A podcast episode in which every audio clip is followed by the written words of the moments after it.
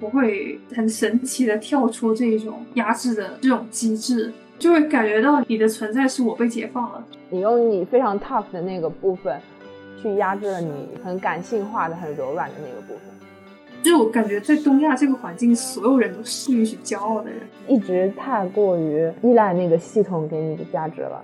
然后你自己去找价值的时候，就会尤其的困难，因为你是享受过那个价值带给你的，不管是痛苦也好，还是说短暂的快乐也好。他就问，他就说你有几个爸爸？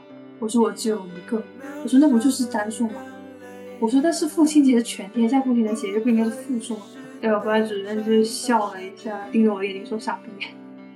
特别是对于像我们这样比较钝的人，很多痛你当下是没有感知它那个能量的那个能力的，你是到后面才感觉到它对你影响有多大。就是这种情感在操纵你，但是你不会回想起具体的细节，是因为其实蛮不堪的这些回忆，就演变成自己在 PUA 自己。那现在其实我也是不计较，但其实这才是最可怕的，就是你不计较，就是有一点无奈吧，你没有办法跟一个东亚的普通人那样去计较。我好像每个人都都在背负这样的伤害啊！规训与惩罚，我就是规训，你就是惩罚。对，他妈的，我操，东亚女的意识，规训与惩罚。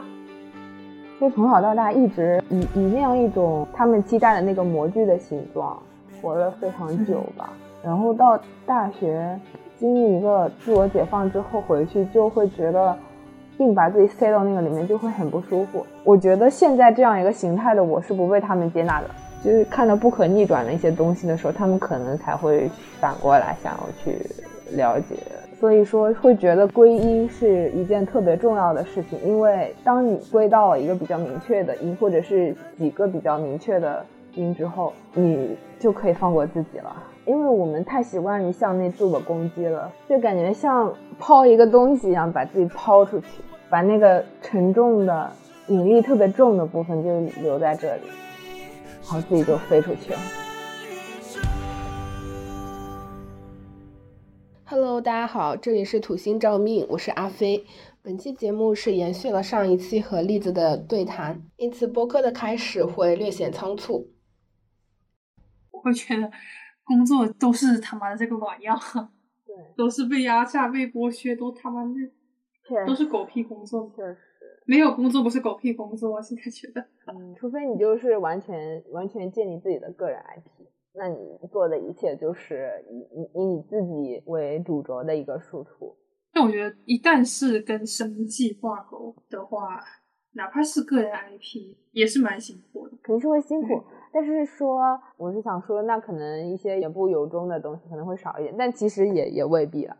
我是觉得工作都会让人身不由己，我觉得都是没有工作是不消耗人，但是我又很讨厌消耗，所以我会觉得陷入了一个怪圈，就是以后如果要工作的话，一边工作一边消耗自己，然后一边又要努力的寻找一种获得感，是挺矛盾的一件事情。你写完稿子不会有获得感吗？我前一篇写的。没有获得感，我自己会觉得没有获得感。那可能还是对稿子不满意，还是什么？还是写的过程太痛苦了？我觉得这种消耗已经把我获得幸福的能力抵消掉了，甚至超过了。我写完之后，我就会觉得好累啊！我会担心什么阅读量啊，觉得阅读量不好，很内疚啊，或者是我选择这个选题太冒险啊，这种各种各样的感觉都会归结到一个“累”字，就。那你是说，任何的写作或者表达都是一种消耗，还是仅是这样一种形式的对你来说是消耗？这样一种形式，这是有条件的。嗯，对，嗯，我也不知道什么样的写作是不消耗人的，至少我现在还没有体会到。我是觉得写作是实打实的体力活，它远远的高于的脑力活。那你没有那种写完以后会觉得心满意足的时候吗？很少，几乎没有。就哪怕我们在文学院写报告的时候，写完，我大多数时间的感受都是不好，然后我不喜欢，然后我做完的时候，我觉得很累。我觉得这是不对的。其实说到底，我觉得你可能状态不太对，就是你可能长期已经习惯了这个状态，然后你任何时候想要进入的时候，都是以这样一种状态进入的。那如果你调整一下你的状态。可能对这个这个只能靠我自己调，嗯，但是又没有这么容易，就是很奇怪的一件事情。那你觉得你的写作是会有获得感的吗？会会有。哦，那这样很我很羡慕这样的状态。我已经很久没有体会过写作的获得感，我觉得长久没有体会到，每一次写作都会觉得是负担，就是我的亲身体验，就是一直在消耗自己。你可以从一些让你不那么有负担的表达开始嘛，就是一些比较短小的呀，或者是你灵光乍现的时候，你就立刻就放下所有的事情，立刻就开始写。就我其实现在很少会手写了，我我都是在手机上打字。就是你当你捕获到一个灵感，捕获到一个你想要表达的东西的时候。那个时候就是会很开心，然后你就立刻马不停蹄的把它写下来。那个时候就不会有什么负担。就是你其实刚刚提到嘛，它刚刚产生的时候是最自然的时候，然后你不要让它有那个空隙，去让它变成另外一种形态，你你就立刻的把它捕获住，然后不要想太多。你可以可以试一试。我之前是有试过的，呃，比如说我听到一首歌我很喜欢的时候。我完全进入了那种状态的时候，写出来的东西才是我喜欢的。嗯，我才是会有获得感的，仅限于此。就是这种，我感觉是，这是跟自己的感受是密切相关的。你是，当你觉得你是一种被打开的状态的时候，才会有这样这样写这种东西的这种冲动吧。就感觉就是跟个人个人心理状态有关。就是我感觉我这段时间心理状态一直不是很好，所以。对，所以也没有办法说很达到一个很舒展的状态，就是整个人太紧。我觉得就可能我们是那种情绪性的写作者，不是很能自信的写作，然后就是很看状态。对，我感觉我是蛮蛮缺乏自信的一个人。嗯，我觉得我是处在一个自信瘫痪的状态，就是不是说他没有，就是他无时不刻不让位于我的无法自控的感觉。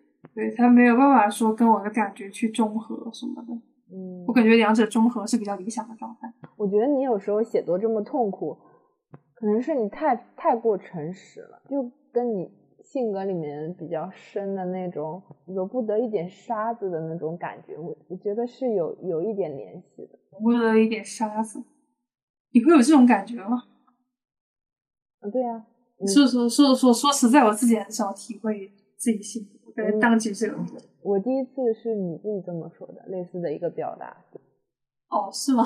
对，我已经有点忘了，可能已经我自己可能已经有点太久远了，已经有点认不清自己了。对我自我自己也有隐隐约约的跳出来，会感觉到这种。就我之前跟你说一根筋，我也太一根筋。对，但是一根筋也不是一个很好的表达，没没说中。嗯，差不多那个意思，就是蛮需要自我斗争的。哪怕就是写作是某种程度上对我来说蛮痛苦，但是我也不是说会停下来那种，就是要经过一番对自我的打斗。就是我刚刚说是对自己太过诚实，我觉得你对自己是有一点太过严苛。然后你觉得你在本质层面上是接纳自己的吗？我之前去做过心理咨询的时候，我就是一边聊，然后那个咨询师一直听哦，然后我当时就巴拉巴拉巴拉。这件事情，因为我是一个对自己要求很高的人，然后我就跟他这么说，这么表述了一下，然后那个咨询师就打断了我说：“哦，原来你知道你对自己要求很高。”他就这么说了一句。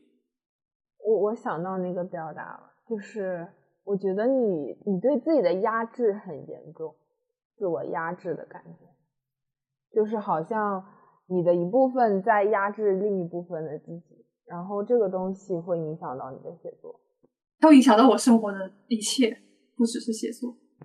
对，但是写作的话，就是尤其明显，能够体会出来。嗯嗯，就是体现出来这个压制。嗯，对对，自我压制感很强。对，我其实不知道它是从哪里来的，它就是，我觉得就是东亚，这就是在。那为什么我就这么这么这么奇葩呢？就这么。演化成了一种自我压制。我也有，我也有这种自我压制。我觉得就是很点的东亚的特质。那倒是，我感觉我我从小成长的环境，我父母是不压制我的。真的吗？但是对我父母是很少压制我。其实，其实我我个人嗯感觉啊，我说你不要觉得冒犯什么的，就是我个人感觉，你爸爸对你的影响还蛮大的。然后这部分对他，对，但是有一个逐渐放松的过程。他可能很小的时候对我很严厉，但是现在是逐渐放松了。尤其是等我到了初中这种阶段的时候，他是逐渐放松了。但是我感觉我的压制是主要是来源于我在家庭以外的环境，感觉到我是一个不讨人喜欢的人。啊，这样子吗？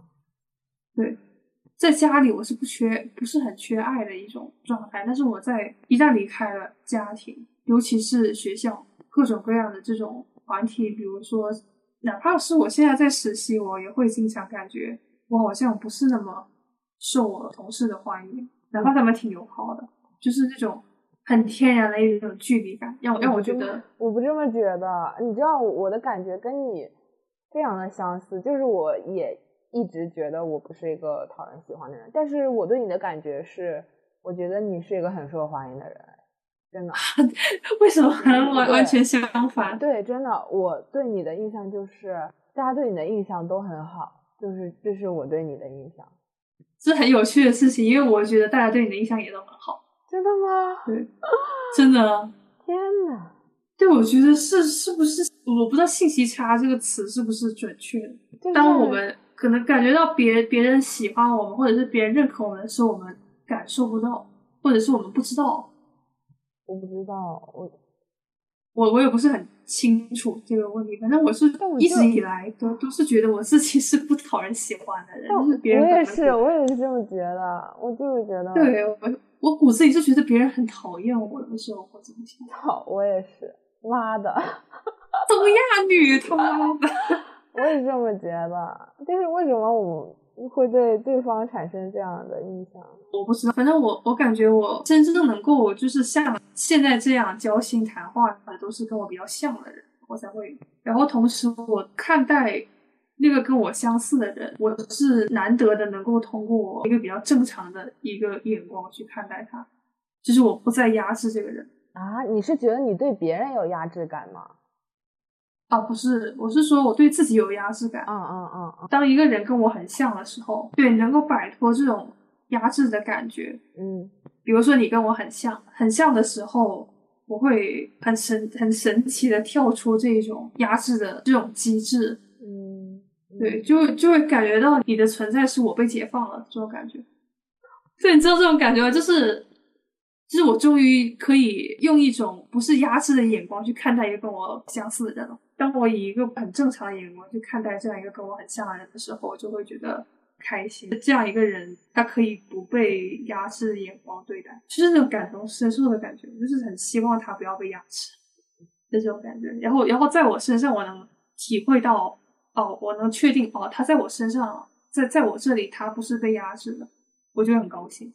其实刚刚不是聊到你爸爸那那个，我的感觉是，虽然说在你后来的成长过程中，你爸爸逐渐对你放松了，但是那样一种他对你的压制，你后来把它内化成了自己的一种习惯。可能的确是内化了，以至于我现在想到他以前对我的一些比较严厉的，或者是比较凶狠的一些态度的时候，我并不记恨，就是我我并不觉得这是我我恨我爸的理由，我并不恨我爸，我知道，就是我我，我并没有说他不对就是好的意思。嗯对我我明我明白我明白，嗯就是他这种他这种教育方式的变化，我感觉我是很感激他的，虽然我现在也没有达到他曾经对我的要求。嗯，甚甚至他现在他现在放对我放宽了之后，他对我的要求我也没有达到，就是他对我的期待吧。从前是对我的要求，现在是对我的期待，或者是对我的一些一些关心。嗯，但是为什么要达到呢？我是感觉，我之前不是有一次形容过，我觉得你很 tough 吗？啊，对我觉得那个 tough 的部分，很大一部分是你爸爸形塑给你的，然后你用你非常 tough 的那个部分，去压制了你很感性化的、很柔软的那个部分。就是我、嗯我刚认识你的时候，我对你的第一印象就是觉得你是个非常开朗的人，然后呃，嗯在我没有跟你深入交流的时候，就会觉得跟你一起玩会很开心，然后觉得你是一个心里没有什么阴霾的人。就是哦，慢慢的接触到以后，会发现你的非常感性的、非常柔软的那个部分是被你自己压制的，就是被你很 tough 的这一面压制。你有时候会对抗它，用你的 tough 去对抗它。我感觉月天蝎真的是一个 非常奇妙的一个存在。我当然我自己也讲不清楚，但是听你说了之后，我自己有想这种事情。就是我觉得这个跟你写作其实也蛮有关系的，就是你你这种 tough 的东西太占据主导之后，它就是会阻塞你的一种表达，就会觉得让你觉得心里好像淤了一块什么东西一样。因为我因为我感觉你好像是好像是不接受那样一种东西，就是我知道你肯定是想接受的，但是你 tough 的那个部分不愿意去接受它。我不知道我说的对不对啊，这是我的感觉。我想先回到那个压制感怎么产生的嗯这个问题。嗯其实真真正去从我的记忆来追溯这种压制感的产生，其实我我已经对我爸的那种压制的方式已经释怀了，就是我不记恨，也不纠结于这件事情。他可能在在我的这种很明面的意识上，就是潜意识之上的那那一部分，我是感受不到的。我感觉还是我之前说的，就是我在家庭以外的环境感受到的压制会更明显。这个你好像没有跟我讲过，你就是说那个觉得不被别人喜欢这一点是吗？对，特别是小时候吧，我尤其又是一个女孩子，这种时候就会比较明显。我就我跟你说过我小学的环境吧，嗯，比较乱是吧？对，比较乱，嗯女孩子经常受欺负嗯那种环境。但其实我已经相对来说好了，因为我爸是警察，没有人敢欺负我，嗯或者是我欺受的欺负比较少。这个需要我仔细回想。东亚的环境真的是，我真的真的是有点服气了。我今今天真的深刻认识到我小时候受到的 PUA。哦，我感觉是我初中的班主任会比较压制我，特别记得当初我当初被他骂的时候，就是我妈还特别安慰过我这件事情，让我想一下从何讲起。其实我不是很想谈成绩啊、名次这些东西，但是我觉得在那那个时候会特别明显的反映出来。其实第二名，我觉得第二名是一个很特殊的一个位次，就是压制感是很强的一个。但我觉得第二名是一个蛮幸福的位置。话是这么说，那那得看是在什么环境。我们班里的话，我是千年老二，我永远是第二名。有的时候可能是会是第三名，但我滑到第三名的时候，我我老师就会跟我说：“哎，别骄傲了。”在家长会的时候，我妈在台下的时候，我老师会特别点我的名字说：“最近骄傲了。”在全班家长面前。哦，我我操！我真的我我找到根源了。我有跟你说过这个事情吗？哪个事情？就是我不，我一直被告知不要骄傲，这个被我的班主任说。没有。那我可能是潜意识已经根植在心里了。我跟他说出“不要骄傲”这个词，我我我总感觉我好像跟你讲过，就是他当我在某一个方面比我们班第一名好的时候，我不会得到夸赞；当我在某一个方面比我们班第三名差一点的时候，我就会马上被说我我骄傲。尤其是我之前被我班主任点起来回答问题的时候，我站起来回答的时候，我我然后用错一个词，他就说。他说：“你最近有骄傲，然后要让我坐下，然后让班上第三名回答这个问题。”我印象特别深是这个，就是我是一个在班里不允许骄傲的人，就是我感觉在东亚这个环境，所有人都是不允许骄傲的人，嗯除了第一名。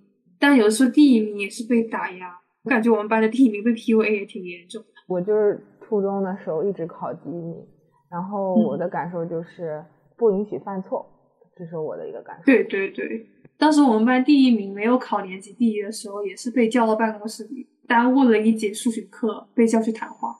我就是觉得很奇怪，我操，这太奇怪了，为什么要这样啊？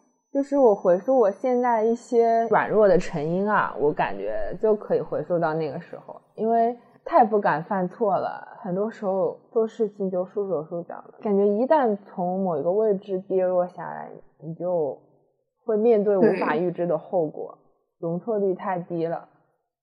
是的，嗯，我感觉我初中跟高中是一个很强烈的对比。我小学跟初中是一个很强烈的对比。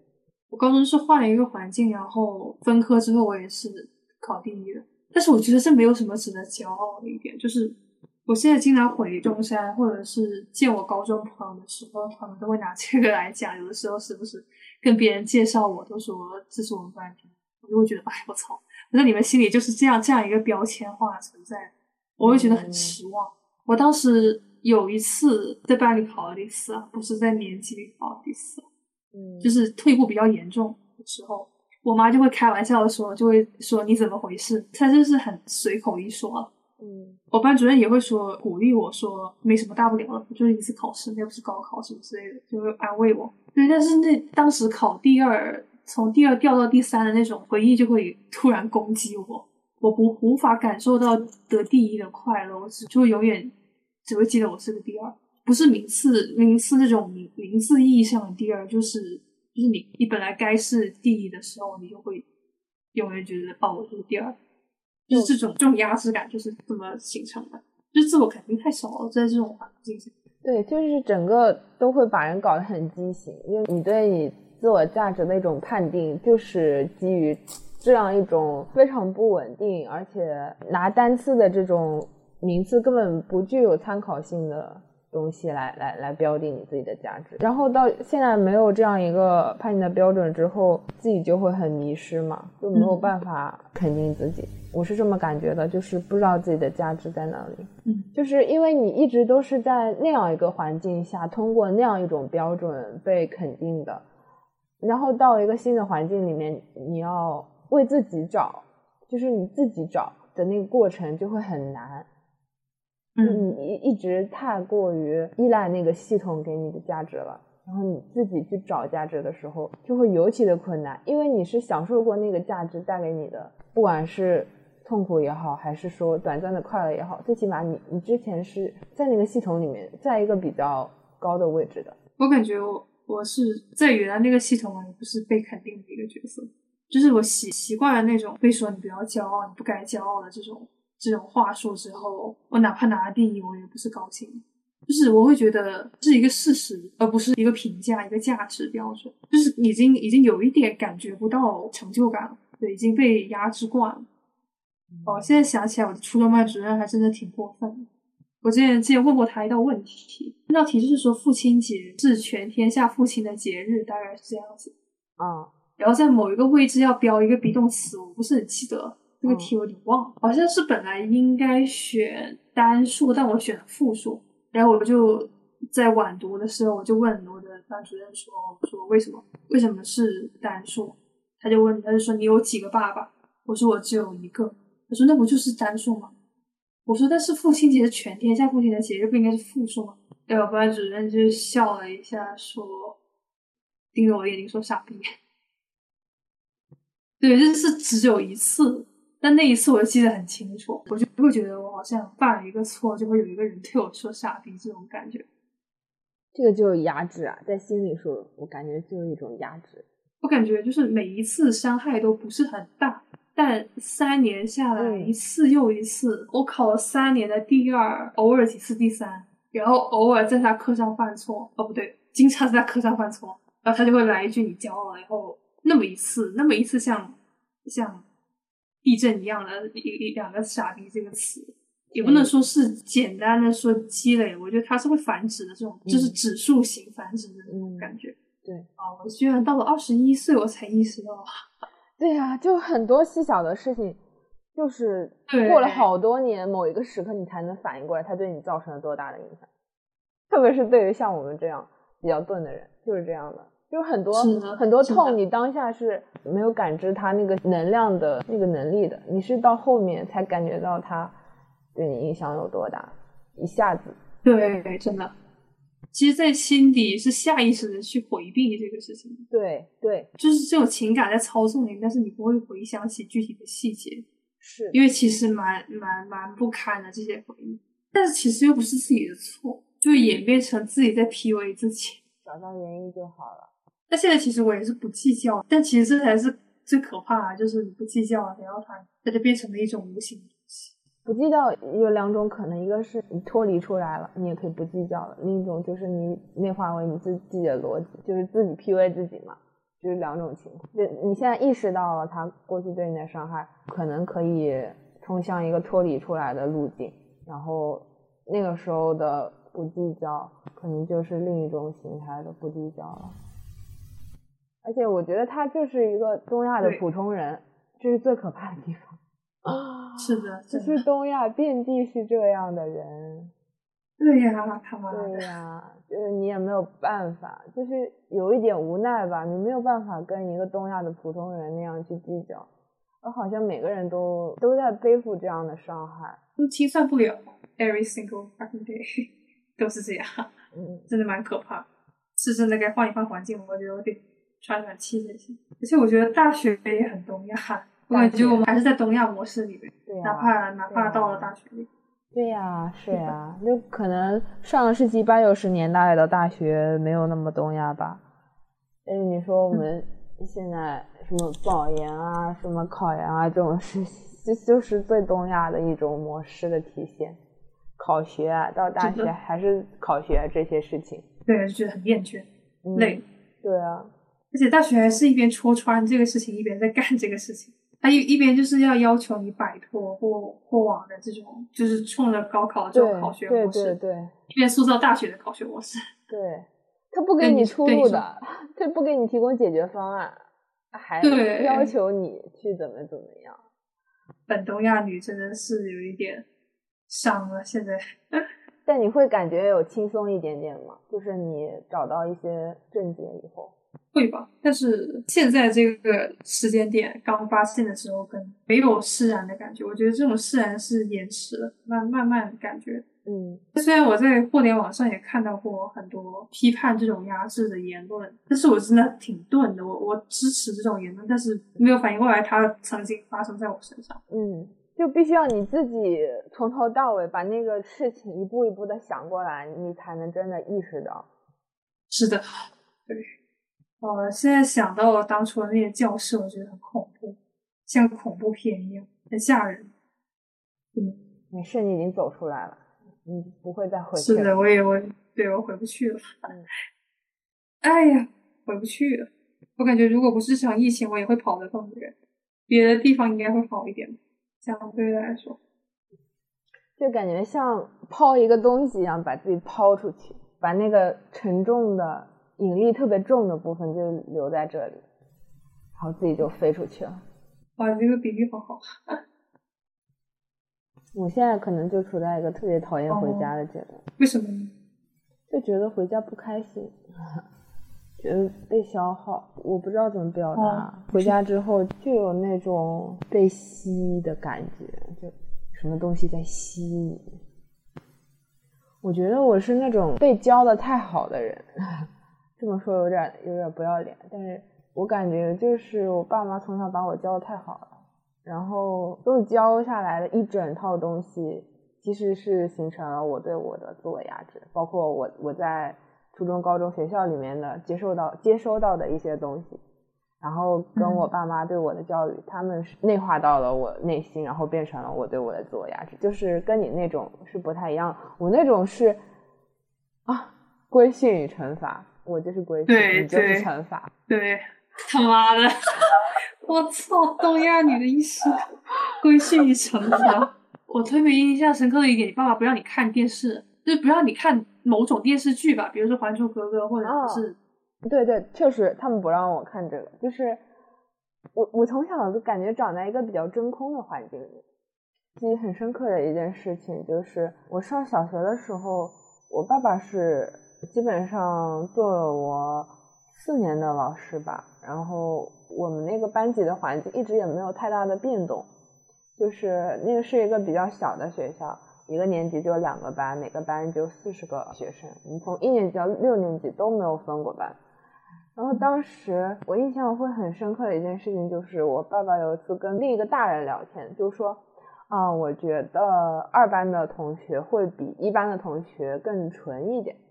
纯就是纯洁的那个纯，然后我就是二班的嘛。二班当时好像是因为有我，还有另一个一个一个教师的亲戚家的小孩在这个班上，就好就好像说师资力量或者说一些资源会有略有倾斜嘛。我爸当时那样一句话，在我心里面就会有一个非常深刻的烙印，我就会觉得说纯是一件很好的事情。哦，你跟我讲过，我想起来。嗯，对。对，但其实它就是一个很无知的，然后很很真空的环境，它隔开，并不是一种真正的能够明辨是非或者说善良，只是一种无知，然后并且还以此自傲，就是觉得我是纯的，就有点像是什么纯血统。哦，我是纯血，我是纯洁的，我是纯血统，我没有沾染任何的不洁的东西，就是心理上会有那样一种感觉，就是觉得我要保持这样一种纯洁性。其实我觉得是很不好的，就从小到大一直以以那样一种他们期待的那个模具的形状活了非常久吧，然后到大学经历一个自我解放之后回去就会觉得。硬把自己塞到那个里面就会很不舒服。有的时候，我我的想法已经到了另另外一个阶段，但是他们对我的认知还停留在非常久以前。比如说，就拿最简单的方面吧，我吃什么东西，比如说我吃煮鸡蛋，然后我妈就会说：“你不是很讨厌吃煮鸡蛋吗？”就是，嗯，我觉得她有一点不接受我的变化。不知道是跟不上，还是说他就是不接受。我不会觉得我被他们接纳，就是我觉得现在这样一个形态的我是不被他们接纳的。对，哦，我懂了。然后这种不被接纳的感觉会让我非常的难过，因为在以前的时候，我一直以那样一种形态生活的时候，我是感觉被接纳，但其实他们也并没有真正了解我，真正接纳我。刚刚是说我妈妈那一方面，我爸那一方面呢，他也是对我的印象可能还停留在一个比较比较以前的时候，就是我小时候很喜欢跟他打闹啊什么的。然后呢，呃，我爸就会，他可能觉得，哎，我这么说显得我好命啊，就是一些东亚人的属性，就是一些东亚女的属性上来，就是不愿意去价值自己的亲属，但是有的时候我觉得抽离出来。去评判他是很重要的。我 我现在觉得能够去价值是一个特别重要的事情。嗯，然后我爸可能他就即使是我现在已经二十多岁了，还是会跟我就是搞一些我觉得比较幼稚的、比较没意思的东西。我有时候就配合他，我得我得配合他，你知道吗？都让我觉得让我觉得有点累。嗯嗯，但是。我也觉得我应该这么做，我内心是觉得我应该这么做，然后没有交流，我觉得是没有没有本质层面上的交流，没有任何本质层面上的交流。我说了，他们，他们，我觉得他们可能也不会接受，就除非到了那一步，到了我已经做出了什么事情的那一步的时候，就是看到不可逆转的一些东西的时候，他们可能才会反过来想要去了解到底。怎么怎么就变成这样了？嗯，我觉得这是大部分家长的境况，就是孩子做什么事情，他们才会突然反过来想。而且我有时候觉得，我以后可能会变得跟我妈比较像，就就像我非常不能接受的一点，就我我觉得我妈是个非常非常典型的东亚女性，非常的顾家。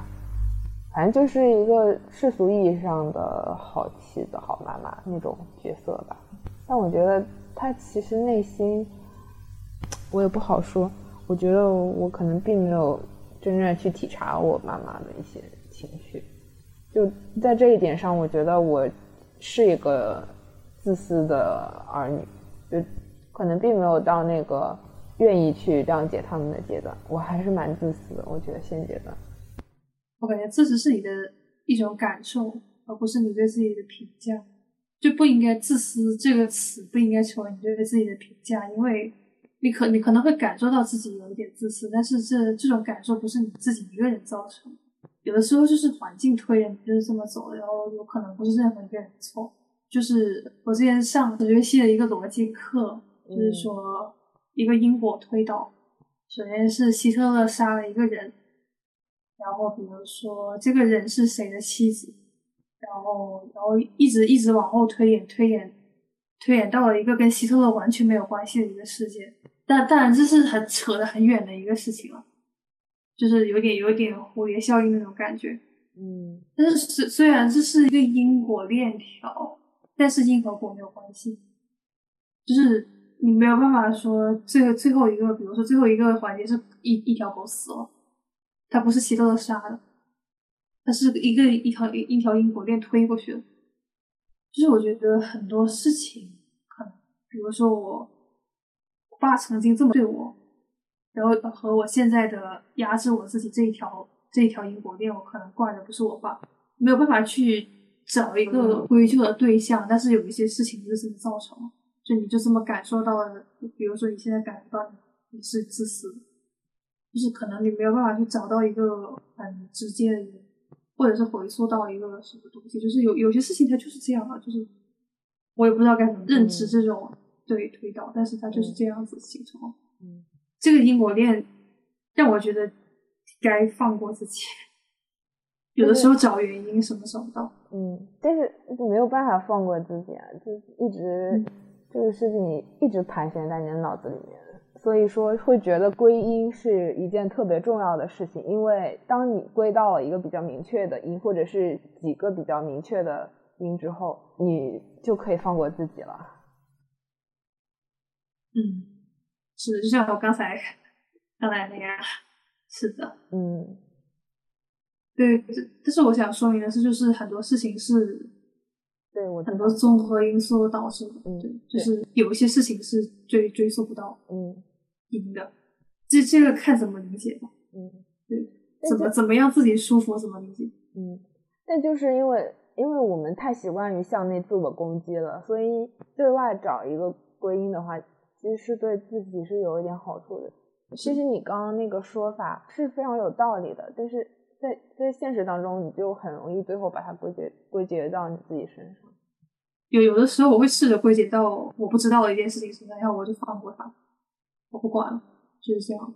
但是，但是其实很难做到，我没有做到过。嗯，哪怕我现在觉得我不管了，但是我可能下一个晚上我又在想这件事情。嗯，这就会很，就会非常自然的觉得我就是这样的人。对，是。